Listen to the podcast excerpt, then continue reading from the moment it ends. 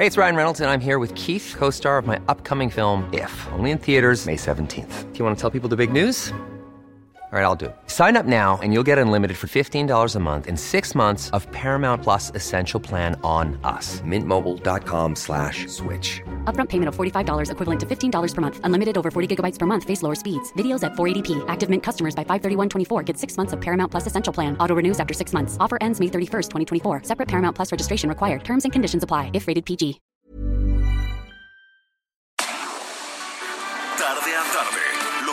Necesitas saber de forma ligera, con un tono accesible. Solórzano, el referente informativo.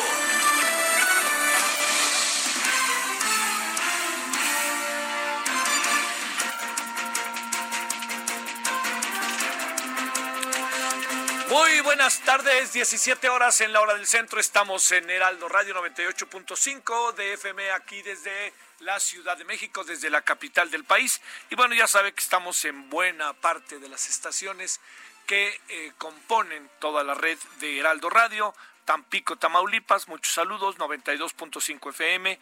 Eh, en Cancún, QFM 104.3 FM, muchos saludos allá hasta Cancún, eh, en donde poco a poquito, ¿no? Ahí van las cosas este, organizándose. Todavía están lejos, ¿no? Pero ya están en una, en ruta todo el estado de Quintana Roo. Bueno, eh, nos falta por ahí Cozumel, eh, por cierto. Yo espero que ya Cozumel pronto habrá. El problema con Cozumel, el problema es un decir, eh, que es una virtud. Eh, la cuestión con Cozumel es que es una isla. Entonces, al ser una isla, pues no está fácil llegar y entonces, si no hay turismo, no hay todo lo que quieren de repente algunos, pues los vuelos no llegan, como es el caso de Interjet, que llegaba, Aeroméxico dejó de ir, pero Interjet era quien llegaba y ahora Interjet no ha vuelto todavía por allá. Tiene que ser todo en su debido tiempo. Bueno, oiga, pues ya digo, el, el, el, tema, los temas están muy claros, pero pues el tema más importante, usted y yo lo sabemos, es sin duda alguna el temblor.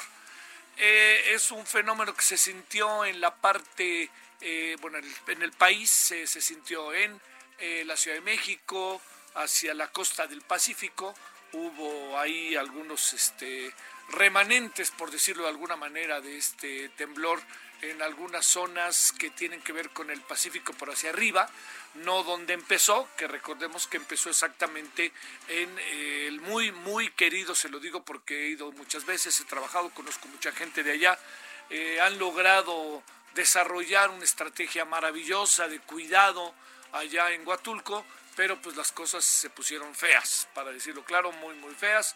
El temblor fue a las 10.29 y como suele pasar, uno siempre se pregunta dónde te agarró. Bueno, pues allí en el caso de Huatulco fue, fue fuerte, que es donde cerca de ahí en la crucita, en la crucecita, que la crucecita era el lugar original de, de Huatulco. De ahí empezó a echarse a andar Santa Cruz y la crucita eran son los lugares en donde pues este había una que otra casa y ahora ya es un puerto maravilloso un puerto maravilloso también con, con virtudes ¿eh?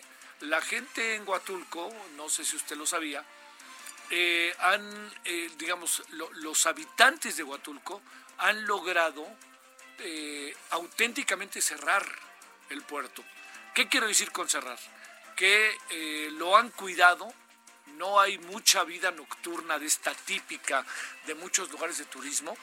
Eh, es un lugar que eh, la seguridad es de las más altas para un centro turístico como es este caso y yo le diría que eso es lo que ha hecho que sea pues bueno un, un, una joya en donde algunos van para allá, ¿no? Y algunos ahí se meten y hacen muchas cosas, pero pues en sus casas, ¿no? Pero digamos la oferta turística es muy local, muy de Oaxaca, muy de la zona. Y este, en verdad le digo, es un lugar, si usted puede ir, este, se come muy bien, es un lugar excepcional. Pero ahí fue donde fue todo este preámbulo, es para decirle que ahí fue donde fue el epicentro.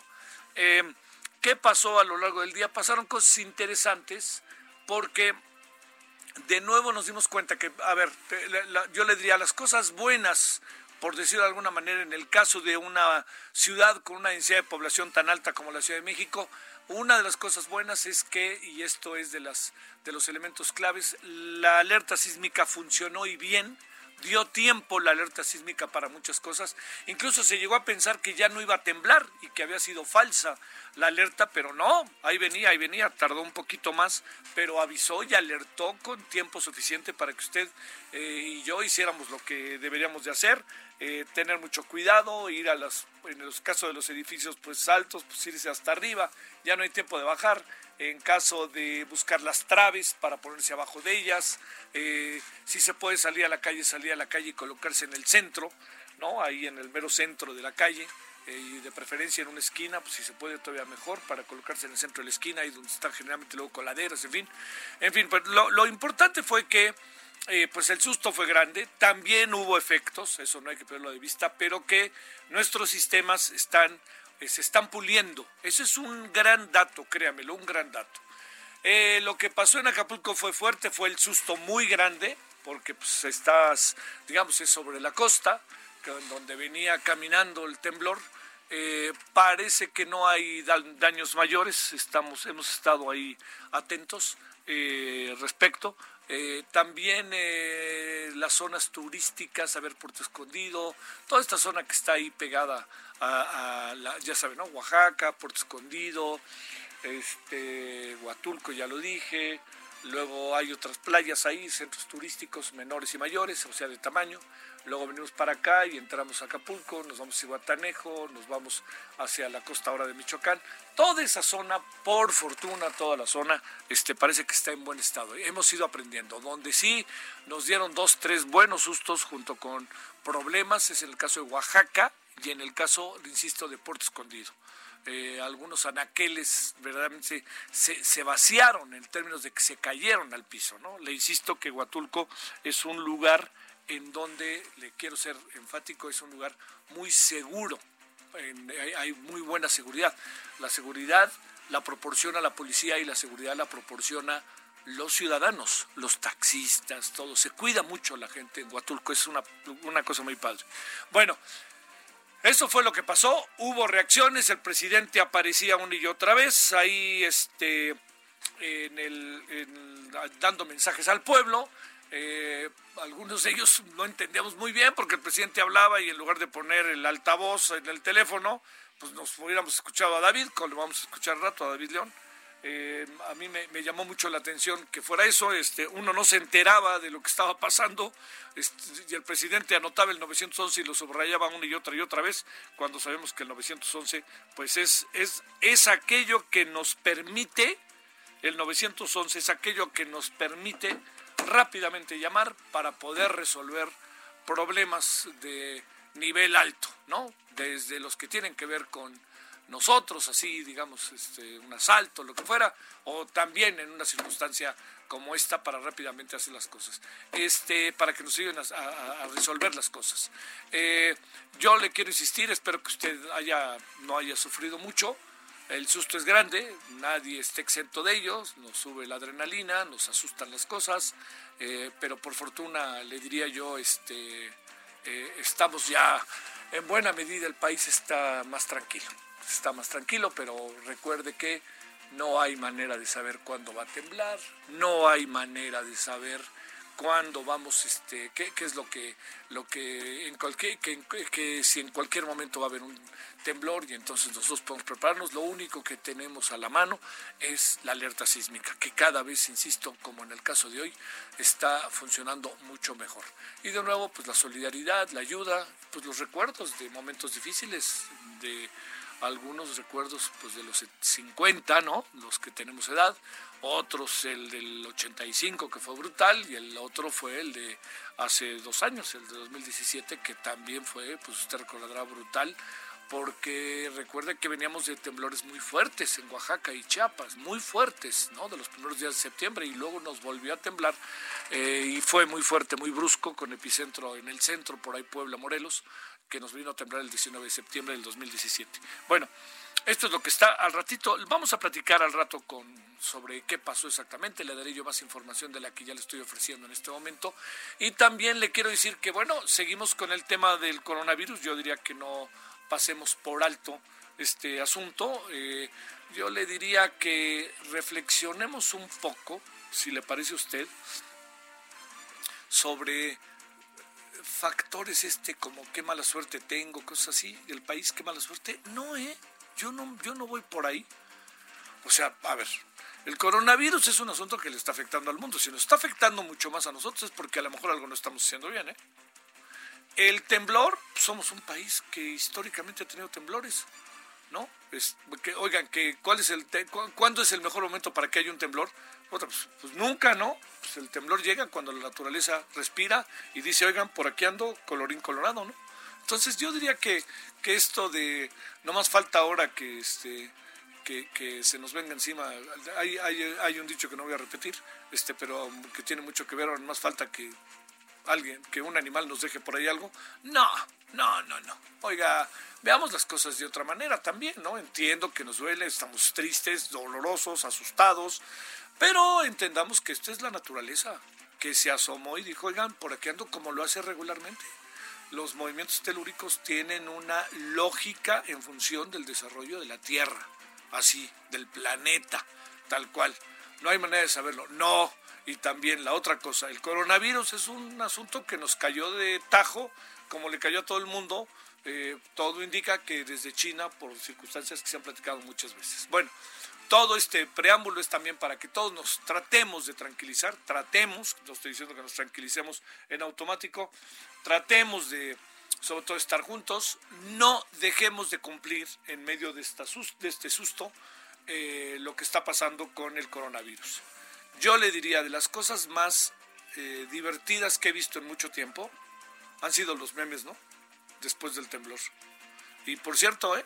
Los memes tienen en el centro al presidente y al afamado vocero, ¿eh? Los tienen ahí, los, llevaron al baile a los dos, pero no fueron los únicos, este, sobre todo cuando se habla de, de la magnitud del temblor, como está muy juguetón todo eso. Bueno, pues aquí andamos. Le voy a contar algo de lo que ha pasado le voy a contar algo de lo que ha pasado. O mire, antes nos vamos a ir, eh, si le parece, ya le conté algo eh, del tema del tsunami. Este, todo parece indicar que ya los ya, ya se superó el epicentro entonces al sureste de Oaxaca, 7 magnitud 7.5. Eh, ah, se activó los protocolos de seguridad en la refinería Antonio Dovalí de Salina Cruz. Eh, en Guanajuato, una amenaza de atentado contra la refinería obligó en Salamanca a reforzar la zona con vallas, Chiapas sin daños por el sismo. Eh, se activaron los protocolos allí en Chiapas, eh, no se han encontrado daños por fortuna, pero sí muchos nervios, ¿no? Y mucho susto, pues no hay manera de que no. Eh, bueno, y la otra cosa, otro de los temas que me parece importante es que esperan ya la llegada del polvo del Sahara a Tamaulipas. Esto lo dijo el director, el coordinador de Protección Civil. También le digo que no en el C5 indicó que no se reportaron daños, que esto está muy bien, ¿no? En los hospitales y que este, ¿qué otra cosa? Eh, bueno, ya ayer le contábamos en la noche que la Secretaría de la Función la Secretaría de la Función Pública y su esposo, el señor eh, John Ackerman, señalaron que son víctimas de acoso y espionaje y que responsabilizan al señor Carlos Loret de Mola este, eh, bueno, a través del tweet, Ackerman publicó dos fotografías, una con baja resolución en la que se observa una camioneta negra estacionada en la calle con aparentemente dos antenas en su techo. En la segunda imagen aparece Carlos Loret de Mola, quien el académico responsabiliza de lo que le pueda pasar. Bueno, parte de lo que hay, ¿no? Y al rato le contamos más. Además, recuerde que estamos para contarle toda la historia de todo el día en la noche a las 21 horas en Heraldo Televisión. Bueno, aquí andamos. Gracias que nos acompaña y vamos a empezar hablando de si las elecciones y si el Instituto Nacional Electoral y si este país necesita un guardián para cuidar, para estar atento, para ser una especie, lo diré, de justiciero sobre el proceso electoral. Bueno, vamos a hablar de ello. Solórzano, el referente informativo.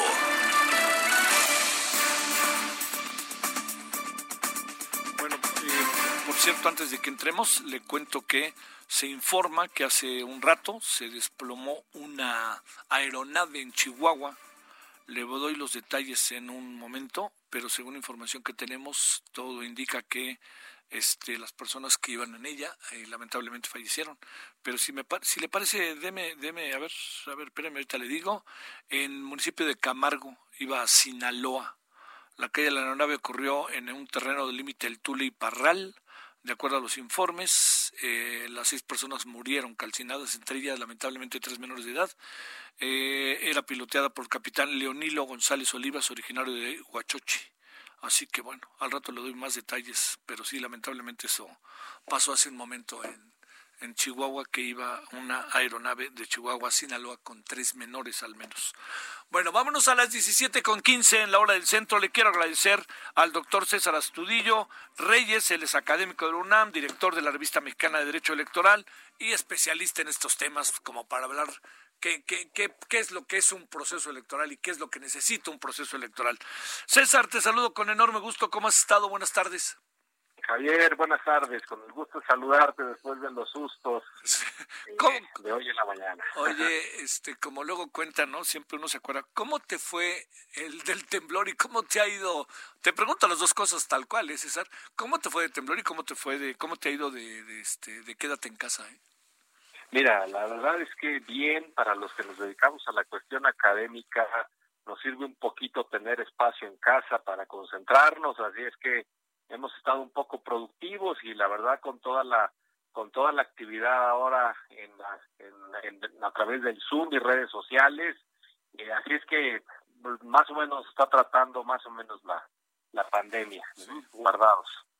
Temblor pues el temblor sí este nos trató también bien afortunadamente logramos escuchar la alerta y, y bajamos y bueno este del susto no pasó. Qué bueno.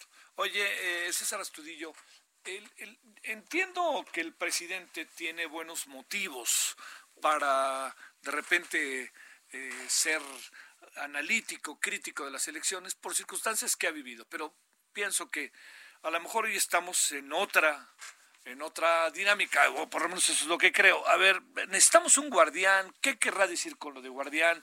¿Qué te suscitó toda esta expresión del presidente que ha llamado tanto la atención? Mira, lo cierto es que nuestras elecciones no tienen un guardián, tienen varios guardianes. Y, además de tener varios guardianes, en donde está la Suprema Corte de Justicia, el Tribunal Electoral, el INE y los órganos electorales de los estados, todos tienen una, una cualidad de ser guardianes de las elecciones. Eh, pero lo cierto es que eh, al lado de estos guardianes existen un conjunto de garantías que las hemos venido construyendo esencialmente desde el 94 y que hoy curiosamente generan también un cierto rechazo porque son las que encarecen mayoritariamente los procesos electorales. El mismo presidente ha dicho que es un órgano muy costoso. Bueno, es un órgano muy costoso en, en primer lugar porque toda la oposición en su momento quiso que se metieran un conjunto de garantías para procurar que el voto fuera libre, secreto y que el voto contara, de tal suerte que el presidente tendría que también agradecer esas garantías porque son las que hoy hicieron eh, inexorable su triunfo. Es verdad, hay un costo ahí muy elevado y valdría la pena empezar a bajarlo. Lo que quiero significar con esto es que las elecciones tienen garantías y tienen guardianes. El presidente ayer habló de que él iba a ser un, otro guardián. Sí. Yo lo quiero también interpretar desde una perspectiva, o lo quisiera interpretar desde la perspectiva del jefe de Estado. Los jefes de Estado en las repúblicas y en las monarquías deben tener una absoluta neutralidad política, ¿sí? Y es más, convocar a que eh, de parte de la administración pública haya también una neutralidad. ¿Para qué? Para que no se utilice el presupuesto del Estado con propósitos electorales y para que las instituciones del Estado también no eh, realicen actividades tendientes a granjearse la voluntad la voluntad ciudadana. En ese sentido, digamos, si ese es el punto que está teniendo el presidente, yo diría, bueno, está bien, porque el presidente tiene que llamar a su gabinete a decir no nos importa el propósito electoral, lo que importa es que hagan su trabajo y también a decir no voy a permitir ningún desvío de recursos, ningún programa con propósitos estrictamente electorales.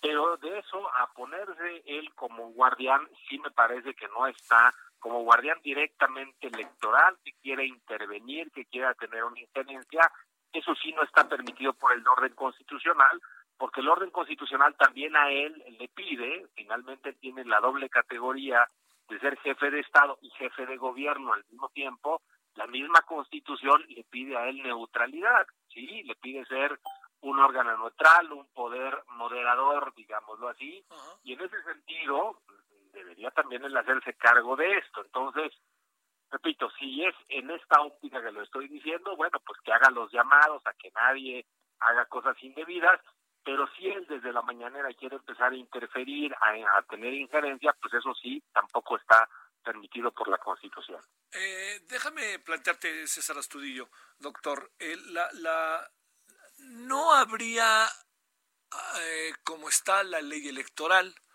como estamos trabajando, no con todos los consejeros, como es sabido, este, pero no habría razón para inquietarse por el desarrollo de la elección desde la perspectiva técnica, desde la perspectiva en que el INE ah, pudiera dirigir las cosas hacia un lado, hacia el otro, las leyes son suficientemente claras, eh, algo de esa naturaleza que pudiera inquietar, ¿lo alcanzas a apreciar o no lo ves, César? Yo no lo veo, no lo veo porque justo, si, de hecho es interesante que el público conozca. En octubre de este año, que ya está aquí a la vuelta, eh, vamos a llevar 30 años eh, de la construcción de las instituciones electorales tal cual las conocemos. El 6 de octubre de 1990 eh, fue la sesión inaugural del entonces Instituto Federal Electoral. Hoy el INE es la continuación de lo que se construyó a través del IFE y a través de varias reformas que, repito, fueron haciendo que la parte técnica sea muy sólida. Y tú recuerdas, y me parece que eso es algo que lo escuchamos con frecuencia después de las elecciones, he dicho, bueno, se instaló el 99.9% de las casillas, todos pudieron votar, ahí no está el problema, el problema técnico el problema no está en la parte técnica, sino sigue estando en la parte política. Realmente, así como somos expertos en hacer bien las elecciones, y estoy convencido de que las hacemos bien, también la política tiene sus expertos en tratar de influir indebidamente, en tratar de manipular, en tratar de coaccionar, en tratar de hacer este fraudes, con lo que implica el fraude. El fraude es que eh, se votó por un resultado pero de repente el resultado es otro, es decir, una manipulación de los resultados. Me parece que hay quienes lo intentan, pero esta manipulación yo ya no la veo. Me parece que el sistema tiene suficientes garantías para que esto no pueda ser posible. ¿Qué sigue sucediendo? Pues sigue sucediendo que hay eh, programas de gobierno claramente orientados a canjearse el apoyo, el apoyo popular, hay algunos que se dan sin construir padrones de beneficiarios eh, sólidos, de tal suerte que se les da a, las bases, todo eso sigue existiendo, sigue existiendo compra y coacción del voto, es decir, esos flagelos de nuestras elecciones siguen estando ahí, pero con todo me parece que hemos logrado también disminuir el dinero en efectivo que corre en las elecciones, esas son las preocupaciones, pero la parte técnica realmente a mí no me preocupa. Creo que es muy sólida. Bueno, este, lo único que espero es que no se cree mal ambiente, ¿no? Que es lo que también a uno le inquieta por el gran peso que tiene el presidente y de lo que él dice cómo llega a trascender, a diferencia, pienso, de otros presidentes que hemos tenido recientemente. Entonces, quizás también por eso, ¿no? Este, llamó tanto la atención su opinión, ¿verdad? Mira, en la época de elecciones, sobre todo ya la época de campañas, es una época que en su esencia trae la polarización. Finalmente hay un hay una toma de posición, hay un distanciamiento, hay una confrontación, pero lo cierto es que ahorita esa polarización la estamos viendo de manera muy previa, ¿no? La polarización social se percibe y solo esperemos también que ahí están las elecciones, son un las elecciones son un pacificador de todas estas tensiones sociales. Esperemos que la gente lo asimile así y que vaya y vote y ya hasta que se den los resultados y que sea en un ambiente de tranquilidad, porque ahorita este, hay muchas cosas que están pasando que dejan ver de que no estamos en el mejor momento, ¿verdad?, de la República. Te mando un gran saludo, César Astudillo, doctor. Gracias, como siempre. Gracias a ti, fuerte abrazo. Para ti, muchas gracias. Bueno, son ahora las eh, 17 con 24 en hora del centro. Eh, mm, mire, la declaración del presidente, eh, yo, yo parto, si me permite retomar algo de lo que dijo César Astudillo, eh, yo parto de que el presidente tiene motivos para, para tener resquemores con la elección. Eh, pero en los últimos años hemos entrado en una etapa que me parece que es diferente.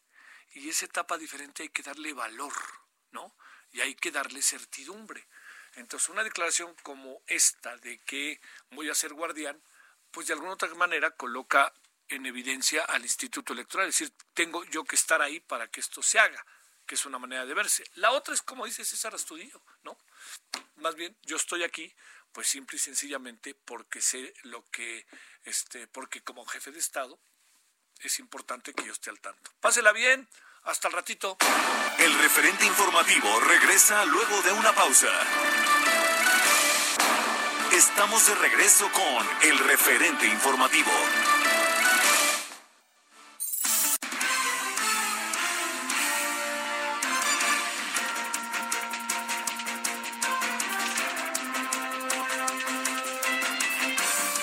A las 17 con a las 17 con 30 en la hora del centro. Anda medio nubladón, aquí va y viene el sol, pero ah, llovió en la mañana, a media mañana, llovió un poquito en la tarde y bueno, aquí andamos. Eh, vámonos con Nayeli Cortés. ¿Dónde andas, querida Nayeli? ¿Qué te ha tocado este día? Adelante. Buenas tardes, Javier. Pues en el INE, aquí en el INE, la Comisión de Quejas y Denuncias, pues exhortó al presidente de la República, Andrés Manuel López Obrador, y a su vocero Jesús Ramírez, a no utilizar las mañaneras para realizar propaganda electoral. Esto después de que en una de estas mañaneras fuera presentado el bloque, bloque opositor amplio, supuestamente integrado por partidos políticos opositores a Morena, académicos, empresarios, cuya finalidad sería derrotar a Morena en el 2021 y provocar la revocación de mandato de Andrés Manuel en el 2022.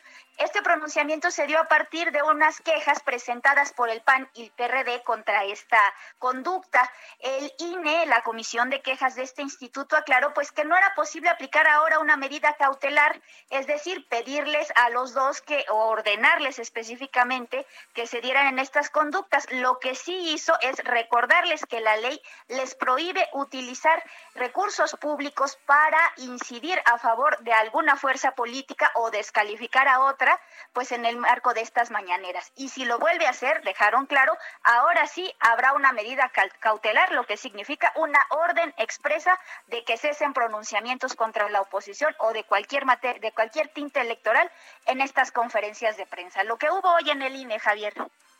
Oye, Nayeli, tarde que temprano este asunto yo tengo la impresión de que va, va a explotar. ¿Tú, ¿Tú ves al presidente bajando la guardia en este tema? Yo no lo veo, no sé tú, ¿no?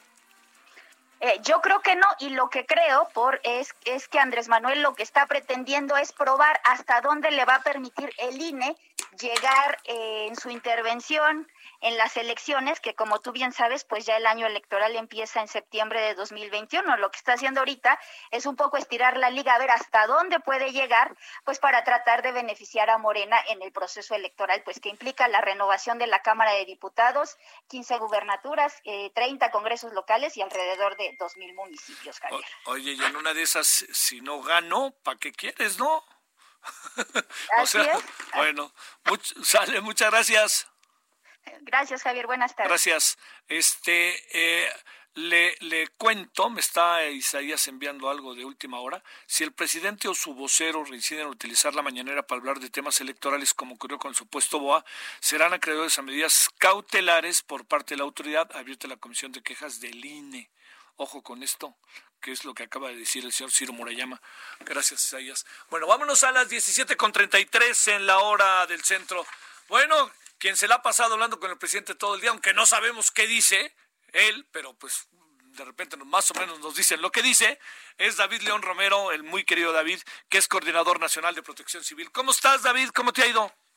Querido Javier, un honor poder eh, platicar contigo y con todo el auditorio. Más de 640 réplicas hemos tenido de este sismo eh, que se presentó en nuestro país, eh, magnitud 7.5 en Huatulco, en el estado de Oaxaca. Debo decir que después de un trabajo muy intenso de gobernadores, alcaldes, unidades estatales, municipales de protección civil, integrantes del Comité Nacional de Emergencias.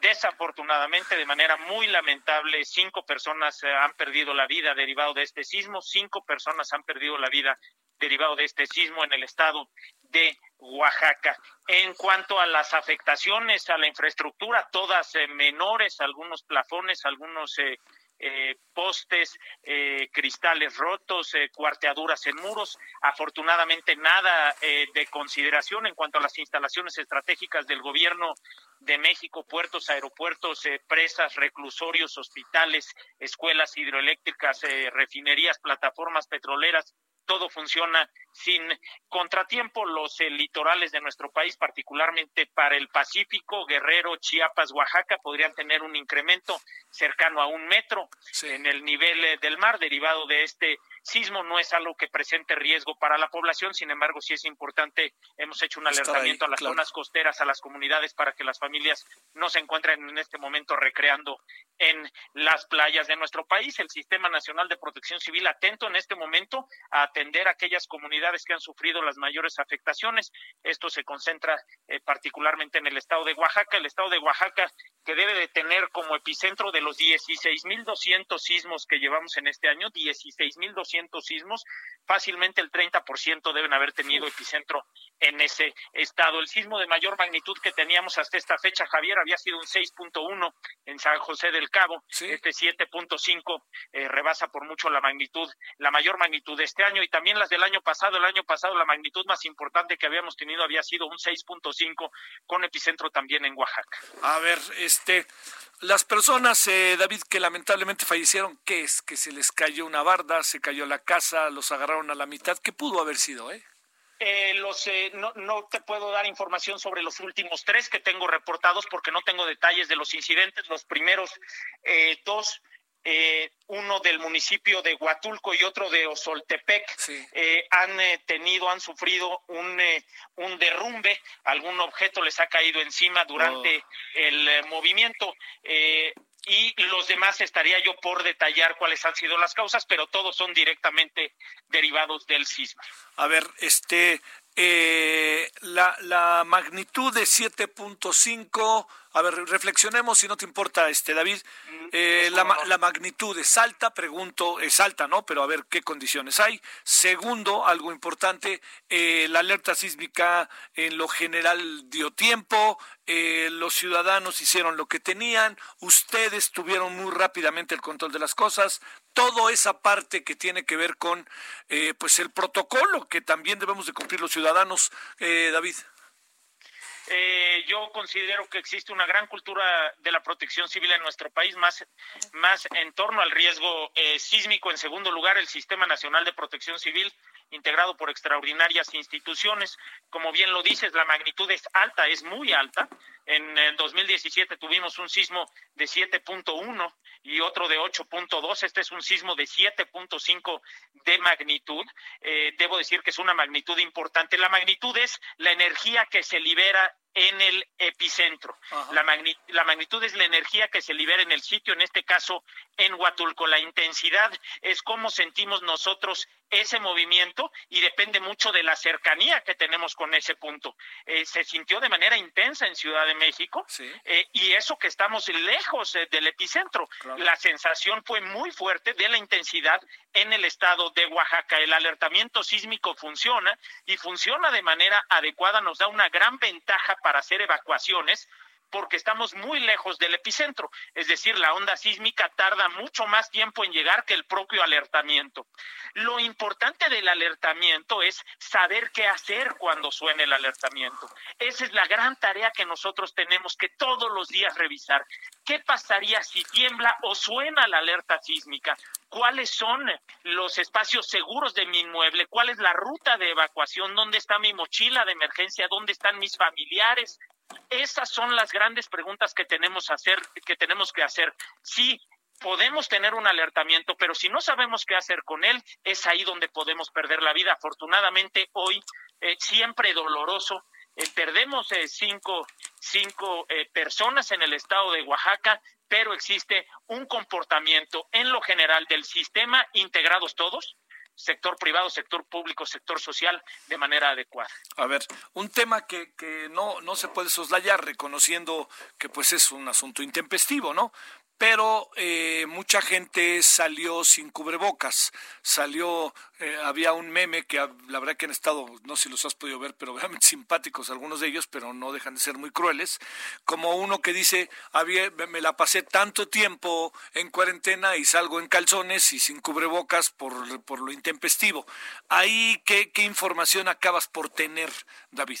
Eh, frente a estas emergencias, frente al riesgo sísmico, eh, ante las recomendaciones que nos ha dado el sector salud, que es muy importante seguirlas. Lo que prevalece es el protocolo de sismo y tenemos que ponernos a salvo eh, con o sin un cubrebocas. Por supuesto, lo mejor sería poder hacer una evacuación con un cubrebocas y garantizar la sana distancia, pero si no puedo privilegiar esas dos recomendaciones del sector salud, lo primero que tengo que hacer es ponerme a salvo. Afortunadamente, los espacios de contagio eh, son, eh, son cuestiones de segundos, son cuestiones de minutos en el que el riesgo por contagio es menor que el riesgo de que alguna estructura eh, pueda colapsarse y caernos encima o que podamos ser afectados por alguna consecuencia del sismo. Eh, acorde a la información técnica, que entiendo que no necesariamente puede ser precisa por lo intempestivo que son los movimientos telúricos, eh, pregunto David, ¿se espera una réplica más o, o, se presume que en función de fenómenos que se han presentado en otras ocasiones ya estamos con, ya vendría otro temblor más que una réplica? En, realidad nadie podría hacer un pronóstico acerca de la sismicidad, nadie puede eh, decirnos, eh, como tú bien eh, lo sabes, Javier, cuándo va a temblar ni en qué magnitud. Lo que registramos en las horas subsecuentes son réplicas y te decía yo que llevamos 647, todas debajo de la magnitud del sismo inicial y estamos muy atentos. Primero, atender a las familias que pudieran estar afectadas en este momento, que existe, repito, una gran coordinación, plan de N3C, Plan Marina, gobiernos estatales y también muy atentos pues por la sismicidad que existe en nuestro país, que es consecuencia de cinco placas tectónicas, 18 estados con alta sismicidad y bueno, pues eso es algo que no podemos controlar, pero lo que podemos controlar es nuestra preparación y en ello nos tenemos que eh, concentrar. Un último asunto, entendiendo que estamos en medio de una crisis tan brutal como la del COVID-19, yo creo que algo que fue eh, para reconocerse es eh, en medio de todo esto los ciudadanos, pero sobre todo también pues teniendo una situación tan de urgencia en los hospitales, como los hospitales más o menos pudieron paliar la situación y pudieron regresar a los enfermos relativamente rápido después de un sismo de esta magnitud, ¿no? Es eh, correcto, eh, Javier. debemos de subrayar el extraordinario país que somos, las extraordinarias instituciones que tenemos, mujeres y hombres extraordinarias también que las integran, sin ánimo de, de festejar, eh, pero sí a mí me motiva mucho estar rodeado eh, de extraordinarias mujeres y hombres en todos los sectores. Eh, somos mucho país, Javier, y afortunadamente el saldo de este eh, sismo no es tan doloroso como lo pudo haber sido. Bueno, te mando como siempre un gran saludo, David. Te vi muy movido por obvias razones, pero también atento, preciso en toda la información, que yo eso es bueno porque tenemos un personaje indicado allí en la Coordinación Nacional de Protección Civil y te lo, te lo digo, yo entiendo que un poco por amistad, pero también te lo digo con convicción. Eh, te agradezco mucho este detalle, me motiva mucho y es un honor servir a mi país y a las familias mexicanas. Como debe. Muchas gracias, David. Un abrazo fuerte. Para ti, David León Romero, a quien yo tengo la fortuna de conocer de mucho tiempo y está, mire, cómo hay funcionarios que están donde deben estar, ¿eh? que eso cuenta mucho. Que esta es una crítica que medio se le ha hecho a este gobierno. ¿Están los funcionarios de este gobierno en el lugar en donde deben estar o no? Bueno, yo sé que hay muchos que sí y hay otros que es cuestionable. Este es uno de los que está en el lugar en que debe de estar. Eh, vámonos a las 17 con 43 en la hora del centro. Solórzano, el referente informativo. Balance Inmobiliario es presentado por Inmobiliaria 20.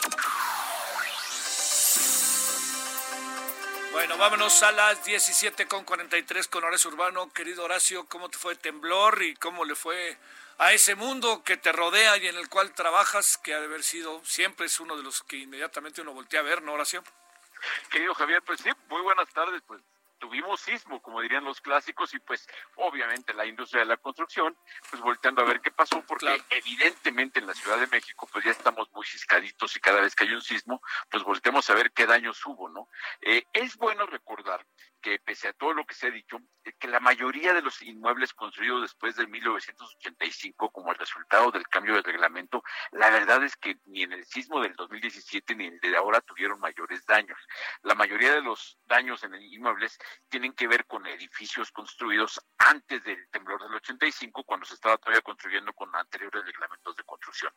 Entonces, lo que vemos ahorita, hoy, por, por lo pronto no hay, no hay mayores reportes de daños, hay fotos muy espectaculares de cosas que tienen que ver precisamente con los procedimientos constructivos. Grietas que se abren, que no son grietas, son lo que se llama juntas constructivas, albercas que evidentemente con el sangoloteo, eso de poner una alberca en, en, una azotea, pues no suena muy buena idea, sin embargo técnicamente se puede resolver y no está mal si los constructores lo hicieron siguiendo todas las pautas de reglamentos y de tecnología de construcción. Entonces, tenemos un sismo que obviamente es de las poquitas cosas que, ¿qué más le puede caer a la industria de la construcción que lleva eh, cinco semestres consecutivos cayendo? Pues capaz que un sismo, ¿no? Sería la pregunta, un sismo le pudo haber caído como para poner en, en, evidencia algunos de los problemas que tuviera. Afortunadamente, afortunadamente no pegó, no hubo daños mayores, sin embargo, pues sí hace, hace considerar eh, con mucha atención la forma en que estamos construyendo, dónde estamos construyendo, y obviamente pone a dudar a la gente que decíamos la semana pasada, ¿no? Si ahorita la gente está considerando qué hago, compro, rento, me cambio, pues los sismos siempre ponen a la gente a pensar de que sí me iré a las colonias centrales, me saldré de la ciudad, edificio, casa, vaya, hay muchas cosas que pensar después de un sismo, Javier. Sí, como no. Oye, este, eh, eh, pero digamos, la, la, te planteo, la impresión que, que podríamos tener hoy es que en lo que corresponde a eh, el desarrollo pues de un temblor como el de hoy y muchos otros estamos ya cada vez más preparados verdad digo sé que es muy obvio pero hablo también en cuanto a la construcción qué debemos de hacer dónde nos colocamos los ciudadanos todas esas cosas no Sí, por supuesto. Mira, simplemente eh, eh, platicando con nuestros equipos de las oficinas y con los equipos que trabajamos. Si te acuerdas, simplemente después del sismo del 2017, lo primero que pasó es que las comunicaciones se cayeron, que quedaron por completo colapsado el Internet, las telefónicas. Esta vez, pues, no hubo un daño mayor, no nada más porque el sismo haya sido más controlado, haya sido menos fuerte, quizá menos dañino, sino este, también porque todos los que tienen que ver con estas tecnologías han tomado nuevas, nuevas protecciones, nuevos cuidados. Los reglamentos de construcción, eh, después del 85, que también puso a prueba lo que pasó en la Ciudad de México en, en, la forma de construir, cambiaron y son de los más protegidos del mundo. Están hasta, hasta un poquitín sobrados, digamos. Está exageradamente protegida la industria de la construcción, lo cual pues es bueno porque nunca se estará sobradamente protegidos contra, contra cosas tan, tan importantes como puede ser un desastre por un sismo. Entonces, eh, si te pones a ver lo que, lo que pasó, eh, eh, esta vez sí es notorio que, que, comparados con el 2017, que es un referente muy cercano, pues tuvimos muy pocos daños, pocos daños en, inmuebles grandes, algunos vidrios rotos, muy poco, muy poco o nada en, tema de vivienda, que a fin de cuentas todos los inmuebles son, son importantes, pero pues vaya, difícil decir que la vivienda es más importante después de que en 2017 los daños principales fueron en escuelas, por ejemplo. Entonces, todos los inmuebles son importantes porque en algún momento, según la hora, es el tipo de, ocupación que tienen. Esta vez que fue a las 10 y, tantos de la mañana, pues, en una situación hubiera sido terrible si hubiera habido una deficiencia de construcción o, una industria que estuviera construyendo con protocolos bajos de calidad, ¿no? De seguridad. La verdad es que estamos muy protegidos por eso. Oye, por último, te planteo, hay esta idea de que, que bueno, que como que estamos peleados con la construcción o de repente nos aparecen proyectos como este de Santa Fe que se vuelve profundamente crítico y criticable por los propios vecinos. Eh, ¿Qué hacemos si no hay construcción cuando la construcción es un indicador importantísimo de la economía? Mira, yo creo que el tema es poner en sintonía que las cosas, la, la, ciudad, una sociedad necesita inmuebles para poder hacer todas sus actividades. El punto es que se hagan donde, cómo y para quién se requieren. Y eso ha fallado, ha fallado mucho, no solamente porque luego se dice que es la misión de los desarrolladores inmobiliarios, de los constructores, pero en realidad lo que ha fallado no es que ha habido un exceso de ambición, sino una falta de control de las autoridades. Tenemos una falta de actualización de reglamentos de construcción, una laxitud, mucha corrupción, vaya, durante décadas tuvimos una, una construcción marcada por la corrupción, pero marcada sobre todo por la falta de planeación y la falta de planeación eh, tiene muchos vacíos que los vacíos siempre son siempre son ocupados por algo mal hecho, ¿no? El reglamento de construcción de la Ciudad de México tiene prácticamente dos décadas sin actualizarse. Eso te da una idea pues de que una ciudad como esta no podría estar sin esa hoja de ruta, ¿no? Bueno, Horacio, pues este, ¿cómo te, dónde estabas cuando tembló, Horacio? Pues en casita, guardadito, afortunadamente, entonces sí se sintió medio feo, ¿para qué te digo que no? Sí, después un, bolillo para el susto y un tequila para, para el contrasusto, pero afortunadamente sin mayores consecuencias, no más de decir, híjole, ¿por qué no? Ya estaba decía que, para hoy en la noche estaba agendado un concierto de Arjona y después unas palabras de Chabelo para despedir al mundo, ¿no? sí, claro, ¿no? Oye, es que todo todo mundo se está muriendo menos Chabelo, perdón, que y, mira que lo digo con cariño, mal que conozco. Hoy somos cuates, de que somos cuates. No, somos íntimos. Somos íntimos, pero pero el punto el punto es que sí, sí, sí, sí, sí, sí está ¿qué más nos podía pasar, no? Después de tormentas, este, obviamente lo del COVID que estamos encerrados y ahora un sismo, dices, bueno, ya, por favor, ¿no? Pero bueno, salimos bien afortunadamente y eso, entre otras muchas cosas, eh, tocando el tema, es este es una buena noticia para la industria de la construcción y los que vivimos en una sociedad en la que por todos lados se construye. Qué bueno que nos están construyendo cosas que no se caen al lado, ¿no? Un saludo, Horacio, buenas tardes. Abrazo fuerte, Javier, a todo el auditorio también. Hasta luego. Estrena hoy Casa Odepa en 20. Grandes promociones en Tecámac, Querétaro, Puebla, Cancún, Playa del Carmen y Monterrey. Tu mejor hogar e inversión está en 20. Búscanos en 20.com.mx. Balance Inmobiliario fue presentado por Inmobiliaria 20. Solórzano, el referente informativo.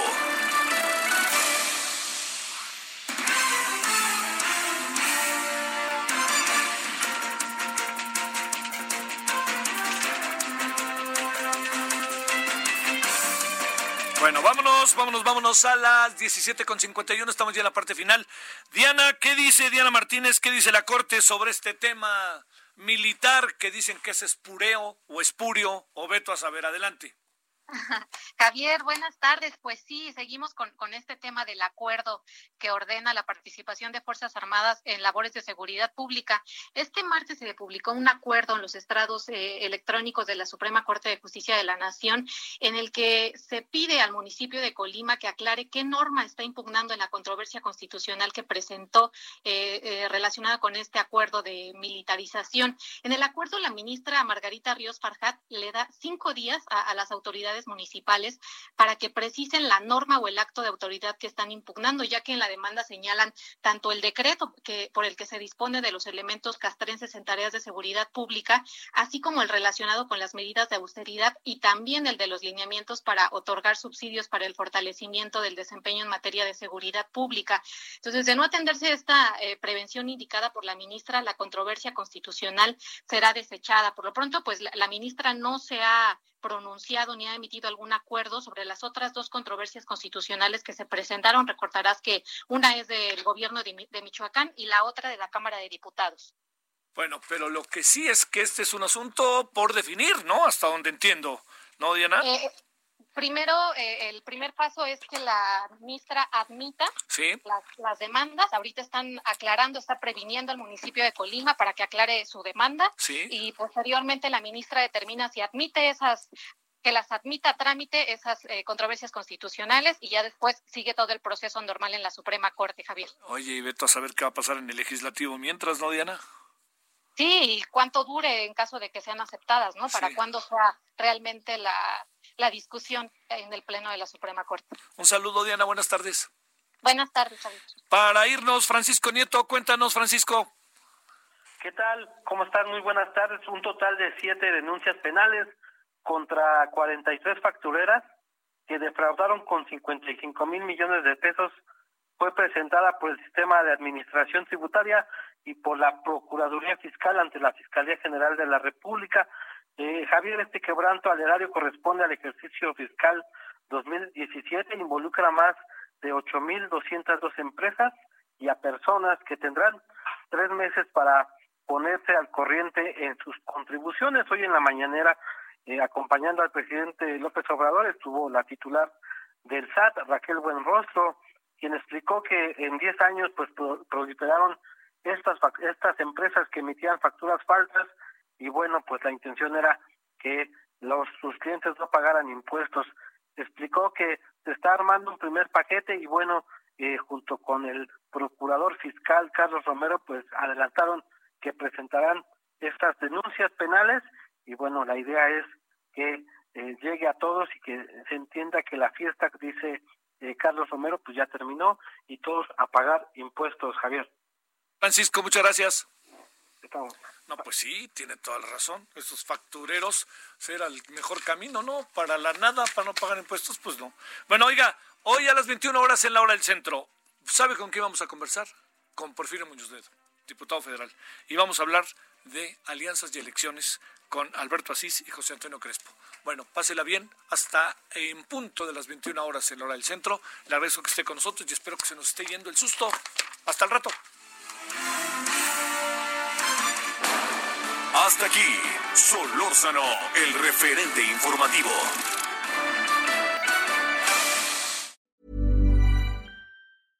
Imagine the softest sheets you've ever felt. Now imagine them getting even softer over time. That's what you'll feel with Bowl and Branch's organic cotton sheets. In a recent customer survey, 96% replied that Bowl and Branch sheets get softer with every wash. Start getting your best night's sleep in these sheets that get softer and softer for years to come. Try their sheets with a 30-night guarantee. Plus, get 15% off your first order at bowlandbranch.com. Code BUTTERY. Exclusions apply. See site for details.